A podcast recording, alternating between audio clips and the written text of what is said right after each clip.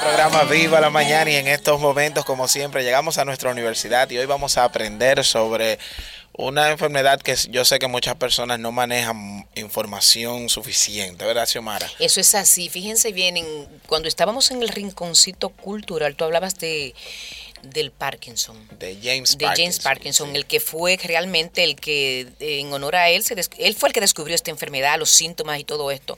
Y hay que concienciar sobre la misma porque el apoyo de la familia también es vital. Saber que es una enfermedad degenerativa, que conlleva muchísimas cosas. Pero para hablarnos de esto tenemos a un especialista aquí, eh, es Merlin, Gary, nuestro compañero Alfredo y quienes nos escuchan. Vamos a tratar, este, eh, hablar de qué es el Parkinson eh, los tratamientos que hay, las causas. las causas, todo esto. Y tenemos una profesional que estábamos conversando tras micrófono, que es Ibaeña, por cierto, mira, qué bueno. para, completar. Para completar, bien joven ella, bien, bien joven, claro, vamos, miren, vamos a hablar con la doctora Rosy Cruz Vicioso, médico internista neuróloga, especialista en Parkinson y trastornos de, de, de movimientos. Entonces, el tema es, vamos, como dijimos anteriormente, la enfermedad de Parkinson, diagnóstico, causas, síntomas, todo esto. Bienvenido a Viva la Mañana, doctora. Muchas gracias, un placer para mí compartir con ustedes. Qué bueno tenerla aquí, de verdad, doctora. Y lo primero es, como esto es una escuelita aquí que aprendemos todos, que usted, para entrar ya así en el tema, ¿qué es la enfermedad de Parkinson? La enfermedad de Parkinson es una enfermedad neurodegenerativa. Dígase, van muriendo neuronas del cerebro de una parte que se llama mesencéfalo, donde se libera una sustancia llamada dopamina. La dopamina juega un papel muy importante en lo que es el control de movimiento y de otras funciones. Entonces, un paciente con enfermedad de Parkinson va a desarrollar alteraciones del movimiento y de otros tipos, fallo de otros tipos de sistemas también relacionados con lo mismo y por deficiencia de otras sustancias.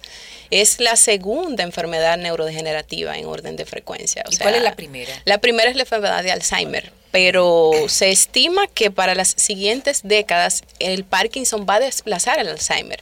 Probablemente los casos de Parkinson se dupliquen o se triplifiquen para las siguientes décadas y se estima que para más o menos el 2040 superemos los 17 millones de casos, cuando actualmente oscila entre 1,8 a 10 millones actualmente. O sea ¿Cuál sería la razón de, de esa proliferación de la enfermedad? Mira, la enfermedad de Parkinson no hay eh, una etiología como tal. Por eso en el 90% de los casos se habla de que es una condición esporádica asociada sobre todo a factores del ambiente, eh, tóxicos, químicos, traumas, infecciones. O sea, hay diferentes cuestiones que se han asociado que aumentan el riesgo de que desarrollemos la enfermedad, pero no tenemos una estirpe como tal que tú digas, esto te provocó la enfermedad de Parkinson.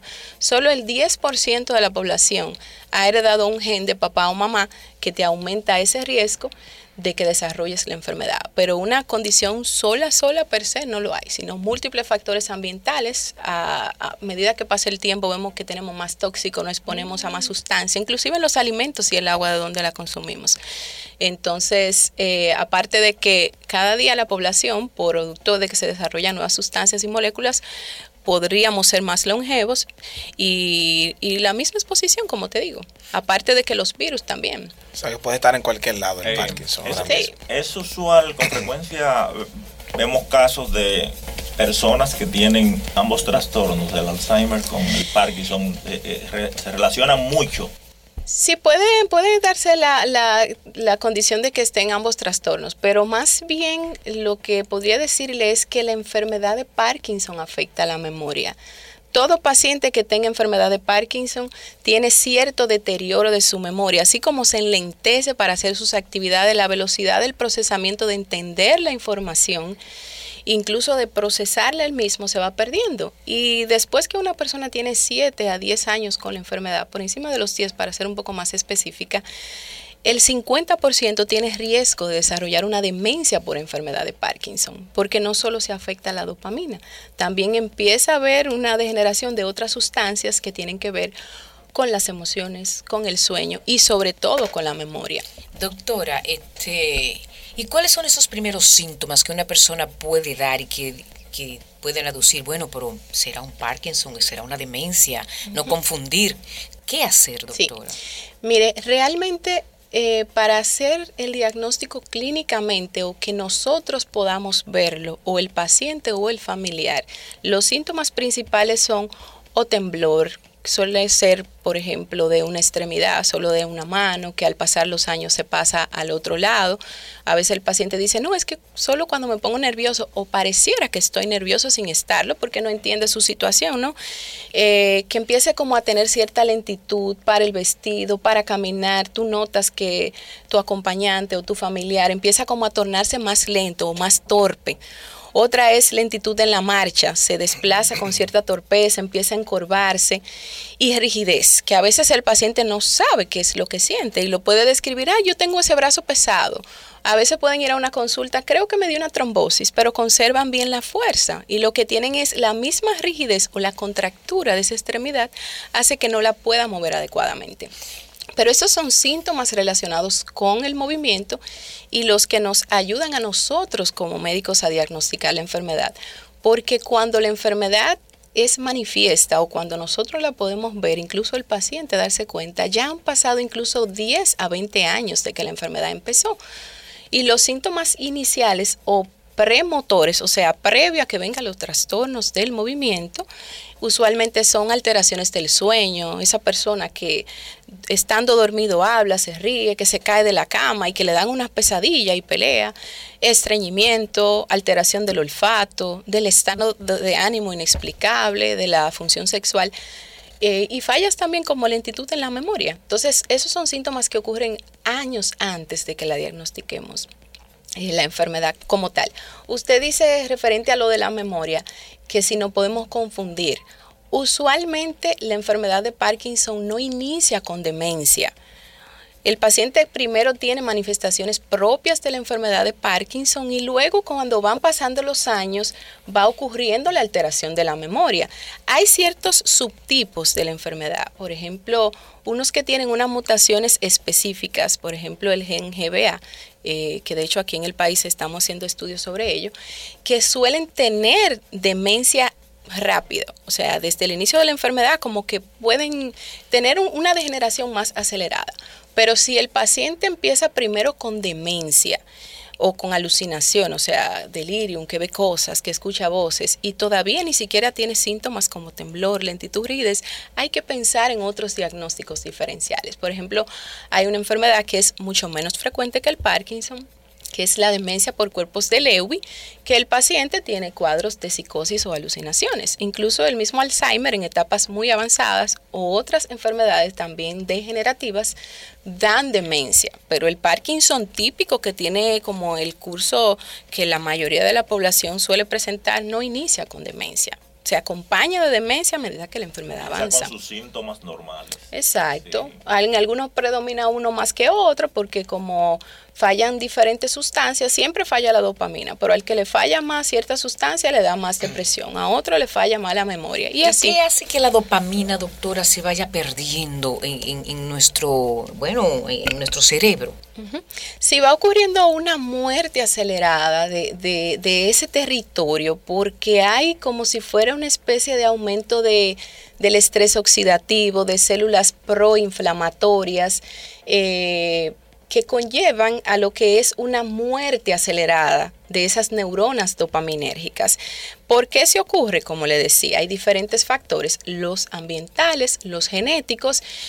Se alteran diferentes tipos de sustancias, de proteína, que tienen que ver como si fuera con la desintoxicación de esas áreas y no haya un acúmulo de células que ya no son funcionales, que son dañinas, y se vayan acumulando. La patología básica de la enfermedad es el acúmulo de una proteína que se llama alfa-sinucleína, que de pasar a tener un plegamiento o una función normal, por todos esos tóxicos y múltiples factores que hay, se van dañando y va conllevando a un agregado anormal o patológico, ya sea porque uno nazca con un gen que esté alterado y me dañe eh, el caminito o la vía, como dice uno de ese mecanismo, eh, o porque traumas, como dice uno a lo largo de la vida se entiende que quizás eso promueve a que se desencadenen ciertas cuestiones proinflamatorias y que a la larga pues conlleven al, igual la muerte celular, sea por la vía que sea, al final lo que conlleva es una muerte celular acelerada. En, en ese orden, doctora, la dopamina es relacionada con con lo que es las sensaciones placenteras y todo eso en nosotros. Entonces, ese paciente va a tener problema en cuanto a las reacciones de esas de esos momentos que eh, producen relajación y eso. Exactamente. Eh, el paciente con Parkinson suele tener mucha apatía en ocasiones o pérdida del interés por las cosas. Eh, esa alegría, ese sistema de recompensa en ocasiones se ve alterado.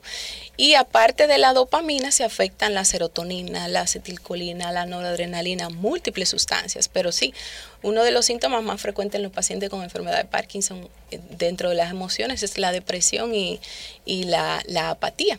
Aparte de que, bueno, el paciente eh, hace un momento comentaba con otra colega sobre la pérdida de la expresión facial y de esa eh, pérdida de, poder expresar las emociones. Aparte de que tiene pérdida del ánimo y eso también, producto de una contracción involuntaria de los músculos de la cara, también una vez se cree que el paciente siempre está enojado, nunca se ríe, pero es que pierde la capacidad de poder expresar sus emociones. de imagen también. De imagen y también de, desenvolver sus actividades normales.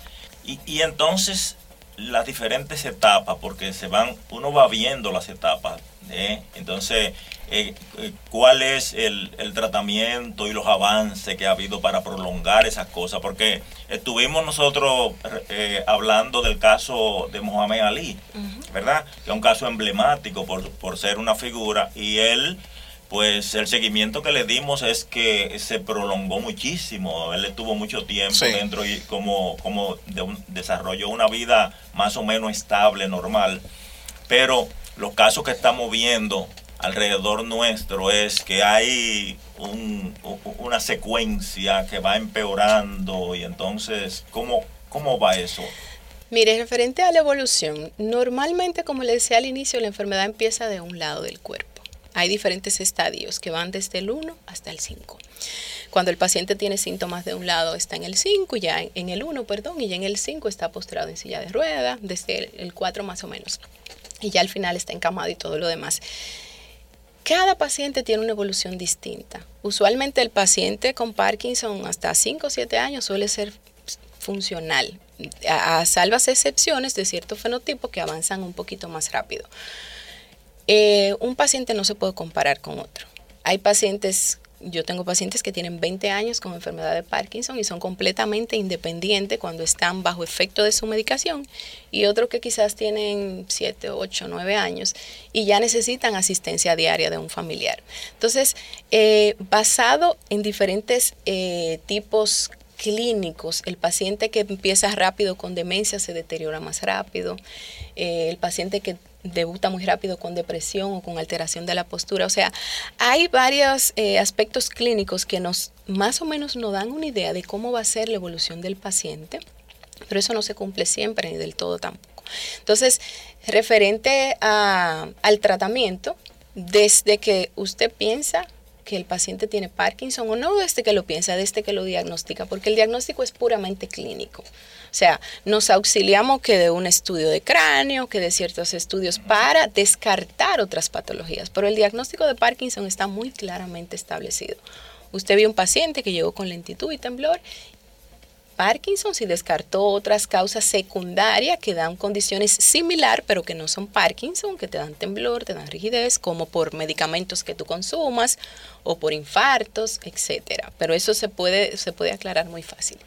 Entonces, inmediatamente se piensa, se inicia una reposición de dopamina se inicia con fármacos orales que traten de reponer esa deficiencia de esa sustancia que el paciente no produce.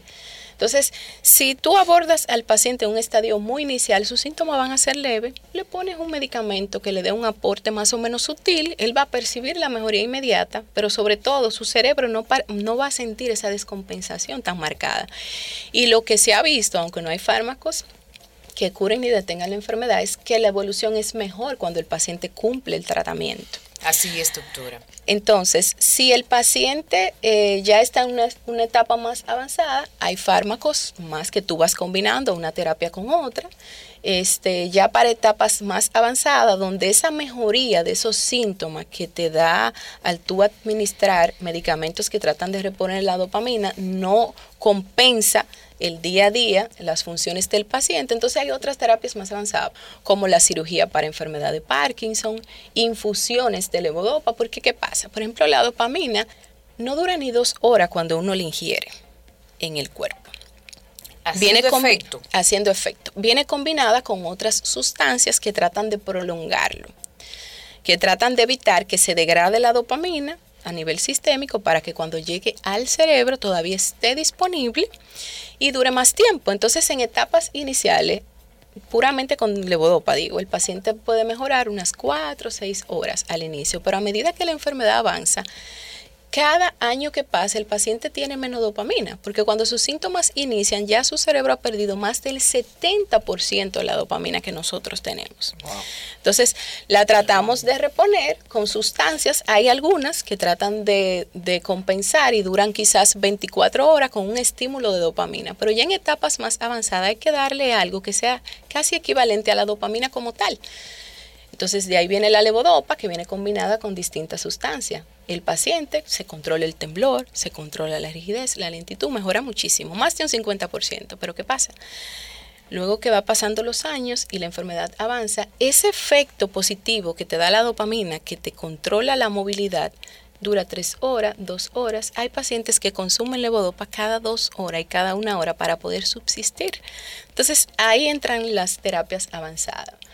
La cirugía lo que busca es dar un estímulo por una vía para tratar de, compensar ese efecto que tiene que darte la dopamina y es como si fuera una especie de marcapasos que se coloca en tu cerebro y se mantiene funcionando todo el día o todos los años que lo coloques. Esa es la cirugía para enfermedad de Parkinson. Se colocan dos electrodos a un núcleo de tu cerebro y se mantiene encendido todo el tiempo. Se te da dopamina exógena también en tabletas o cualquier tipo de terapia que sea, pero combinada con la cirugía. Hay otras, la, perdón, la cirugía está disponible aquí en el país. ¿Pero califican todos los pacientes para ir a cirugía, doctor? No, el paciente con enfermedad de Parkinson, una tiene que tener más de cinco años con la enfermedad. Eso es dentro de los criterios que sea confirmado que tenga Parkinson, porque ya hablábamos que hay otras enfermedades que pueden parecerlo y no serlo.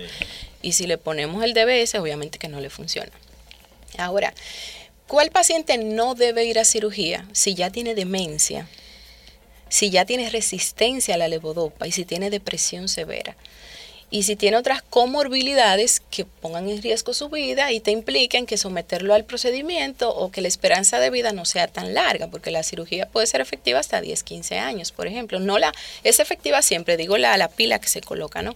Entonces, el paciente ideal es aquel que no tenga suficiente mejoría con la terapia óptima que usa, o sea, los fármacos que tenemos disponibles, pero sobre todo tratar de ofrecerle la terapia cuando todavía es útil para el paciente, porque a veces el paciente te llega tarde, quiere operarse, quiere mejorar, mejora bastante con la cirugía, es mucho los fármacos que se ahorra y sobre todo, como le explicaba, como el paciente tiene que tomar levodopa cada una o cada dos horas, eso tiene efectos adversos. Cuando ya no pasamos de cierta eh, eh, cantidad de miligramos al día, es más la y los efectos molestos y dañinos para el paciente, entonces ahí es que viene la cirugía y las demás terapias para que tú reduzcas la medicación por encima de un 50% y el paciente tenga una mejoría significativa. Señora, estamos hablando con la doctora Rosy Cruz Vicioso del Parkinson. Doctor, usted ha hablado de, la, de los medicamentos que deben administrarse a tiempo, también de una posible cirugía, no todos califican, em, pero me gustaría hablar de esta parte también psicológica que envuelve a este paciente, que muchas veces se siente estigmatizado porque me van a ver temblando, eh, siente vergüenza y a veces hasta la misma familia.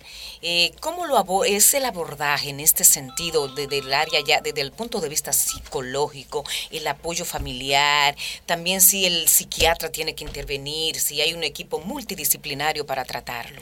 Así es, desde las etapas iniciales el paciente tiene que ser seguido por un equipo multidisciplinario. Hay pacientes que no tienen problemas no motores mayores, pero la mayoría en alguna etapa de la enfermedad sí. El paciente necesita seguirse por un psiquiatra, por un psicólogo, por un terapeuta físico ejercicio y terapia física en todas las etapas de la enfermedad. Em, el paciente, aparte de depresión, hay pacientes que han llegado a un estado de depresión tan severa que han intentado el suicidio y eso es algo que hay que intervenir en estos pacientes también. El paciente con Parkinson presenta alteraciones del sueño. Ahí viene un especialista en sueño. El paciente con Parkinson puede presentar manifestaciones cardiovasculares como disautonomía o picos de hipertensión o hipotensión y necesita ser intervenido por un, cardiólogo. Problemas digestivos también, constipación. Entonces, aunque eh, el pilar o la cabeza de, ese equipo multidisciplinario viene siendo el neurólogo, el psiquiatra, el psicólogo y el terapeuta físico, yo creo que el paciente tiene que ser evaluado casi por todas las especialidades. ¿Y los nutriólogos qué rol juegan ahí? Porque ¿Qué debe comer o no debe comer un paciente con Parkinson? Así es. Eh, Producto del mismo movimiento, el consumo energético es muy alto en estos pacientes. Eh, yo diría que entra en un, estado de hipercatabolismo por el temblor o cuando tiene las disinesias, que son los movimientos estos molestos de baile como efecto de la medicación, el paciente pierde mucho peso. Y hemos visto que todos los pacientes con condiciones neurodegenerativas, cuando pierden peso, pues la mortalidad es mayor. Entonces es muy importante que un nutriólogo también lo vea. Y dentro de las cosas que nosotros, no es que se la prohibimos al paciente, porque es muy importante que las consuma. Eh, así como interacción como tal, es que la medicación, sobre todo la levodopa, si el paciente la consume conjuntamente con algún tipo de proteína, eh, suele restarle efecto y no le funciona igual. Entonces uno trata de que el paciente respete eso de los horarios. Y de la alimentación, una alimentación que sea, por así decirlo, rica en frutas, en vegetales, en, fibras, porque por lo mismo de la constipación y sobre todo que trate de cuidar de no padecer de otras patologías que se sumen como la dislipemia, disminuir, el, por ejemplo, el riesgo de enfermedad cerebrovascular, cardiovascular, entre otros, porque la enfermedad de Parkinson es una enfermedad sistémica, o sea, el paciente tiene que cuidarse de todo. Doctora, ¿hay una edad en la que sea más frecuente el Parkinson? ¿O a partir de qué edad se puede comenzar a sentir esos síntomas? Mira, es más frecuente en mayores de 65 años. Alguna literatura te dicen por encima de 60. Diríamos que un, un 1% de la población por encima de 65 años eh, tiene riesgo de tener Parkinson. Ahora, a medida que envejecemos, cada década ese riesgo aumenta. Incluso en los mayores de 70, 80 años el riesgo es un 3%, pero puede ocurrir a cualquier edad. Hay un Parkinson de inicio temprano, que es el de 45 a 60, 65 años, eh, el de inicio temprano y el Parkinson juvenil, que es en menores de 21 años, paciente de 21 años o menos también. ¿A qué se debe en esa edad, doctora, tan joven con 21 años y Parkinson? En sentido general es lo mismo, es, esporádico. Ahora, las causas genéticas son un poquito más frecuentes en pacientes más jóvenes, es lo que se ve. O sea, el Parkinson juvenil uno trata siempre de, de hacerle y descartar algún tipo de mutación como tal, pero es lo mismo, causas ambientales, tóxicos a lo largo de la vida, porque ¿Por qué? Eh, una razón como tal no la tenemos. ¿Y entre mujeres y hombres hay alguna diferencia? Más frecuente ligeramente en hombres que en mujeres.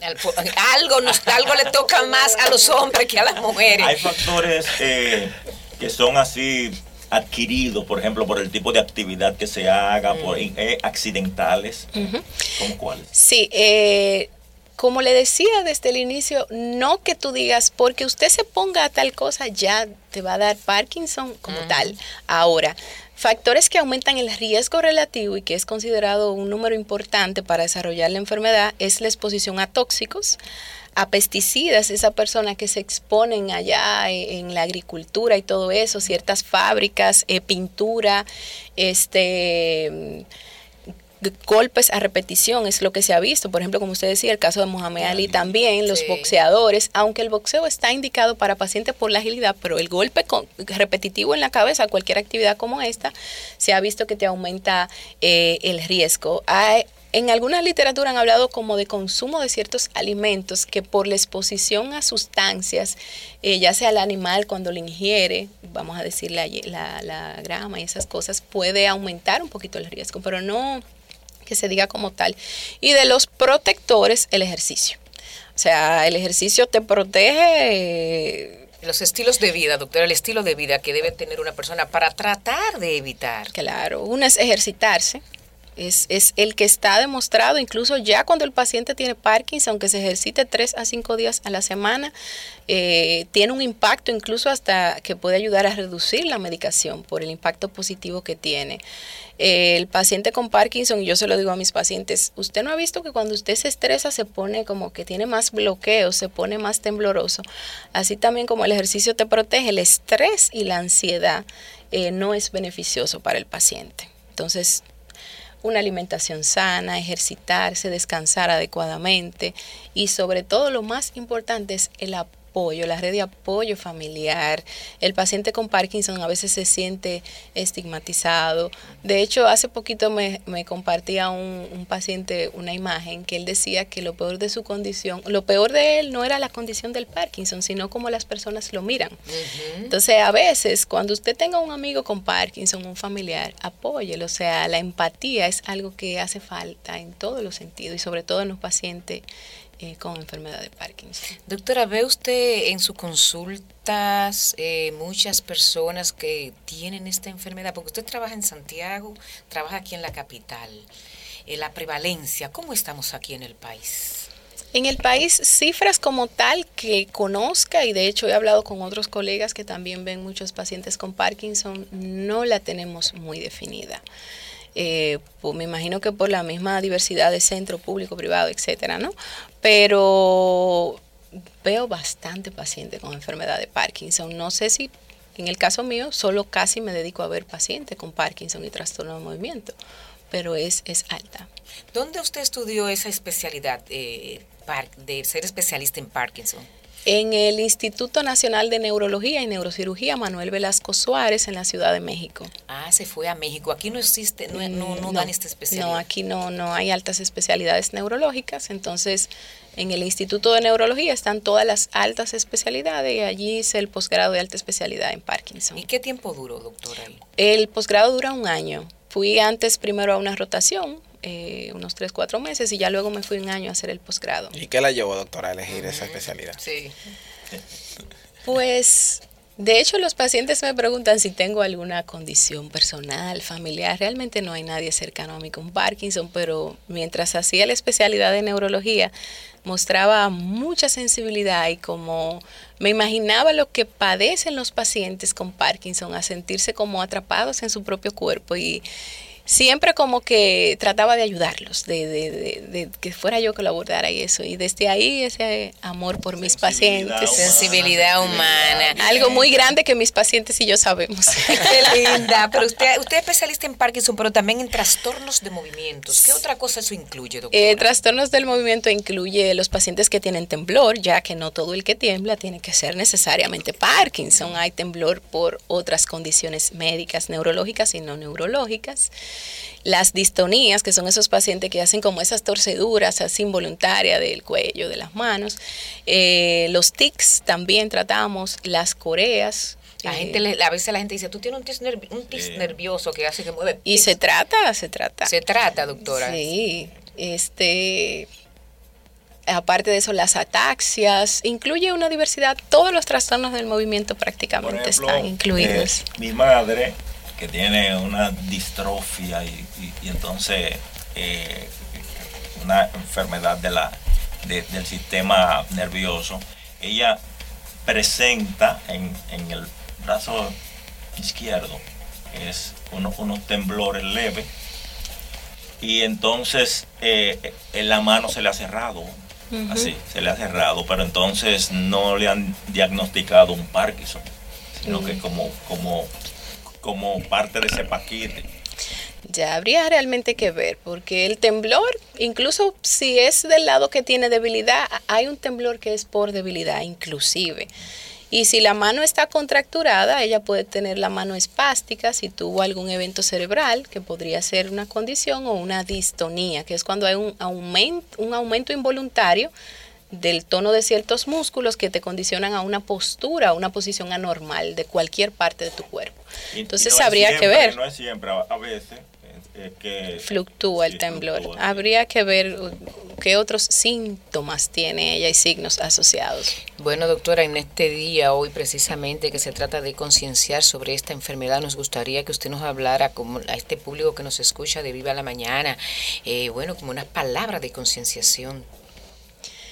Eh, en resumen, sería decir que independientemente de la edad, cualquier persona puede tener Parkinson. Y si tiene algún síntoma y cumple con los diagnósticos, mientras más rápido el paciente acepte su condición, ya sea que vaya con el neurólogo, que reciba apoyo del psicólogo y sobre todo de la familia, va a ayudar a la evolución de su enfermedad. Que el paciente se medique adecuadamente, que siempre esté eh, aunado el tratamiento a la terapia física ayuda bastante, que haga actividades que le den placer el día a día eh, o cada vez que pueda también es muy beneficioso para el paciente. Y saber que hay diferentes instituciones en todo el mundo trabajando día a día para elaborar nuevas terapias enfocadas en la enfermedad. Aquí en el país también estamos haciendo estudio, investigación. ¿Usted está haciendo algún estudio, doctora? Sí, estamos eh, llevando un estudio genético. Es el primero en la población dominicana. Realmente los genes nuestros no lo tenemos, no hay registros como tal, quizás de modo aislado, que un paciente vaya fuera del país y se lo haga. Pero nosotros estamos haciendo la primera descripción del perfil genético de la población dominicana.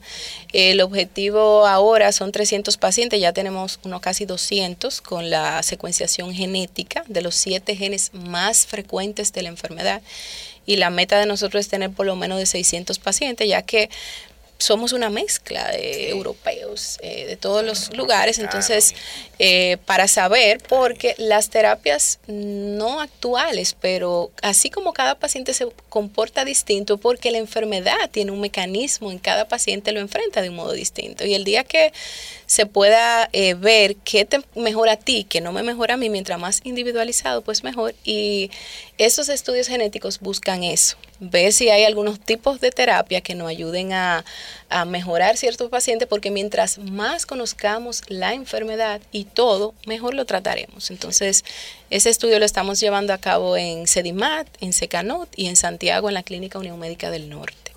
Gratuito para el paciente, el paciente no tiene que pagar absolutamente nada, nosotros lo enviamos a Fulgent, a Estados Unidos, y le damos el resultado y la consejería genética. Eh, doctora, denos sus contactos para los que quieran tenerlo en esta hora. Sí, mi contacto directo es el 829-275-4478 para citas en Santiago, 829-820-8494, eso es en la Clínica Unión Médica del Norte. En Santo Domingo la consulta privada en la Torre Profesional de Corazones Unidos en el 809-265-2975. Y ya para citas en Sedimat o en Secanot, dirigirse directamente o llamar al call center de ambos centros. Vamos a repetir el nombre de la doctora, doctora Rosy Cruz Vicioso. Es médico internista, neuróloga, señor especialista en Parkinson y también trastornos de movimientos. ¿Qué cátedra, señores, sobre el Parkinson, doctora? Si usted no sabía, ya sabe. Ya sabe. yo me enteré de tantas cosas aquí. Mire, uno no sabe que en 20 años, tú puedes tener un Parkinson ahora mismo, en 20 años desarrollarse así. Eso es así. Hay que, hay que, cada día hay que aprender más de todo lo, de todo lo que nos rodea para entender mejor la vida y entender mejor a los demás. Muchísimas gracias, doctora, por haber estado aquí en Viva la Mañana. Un placer inmenso. De verdad que es un aplauso.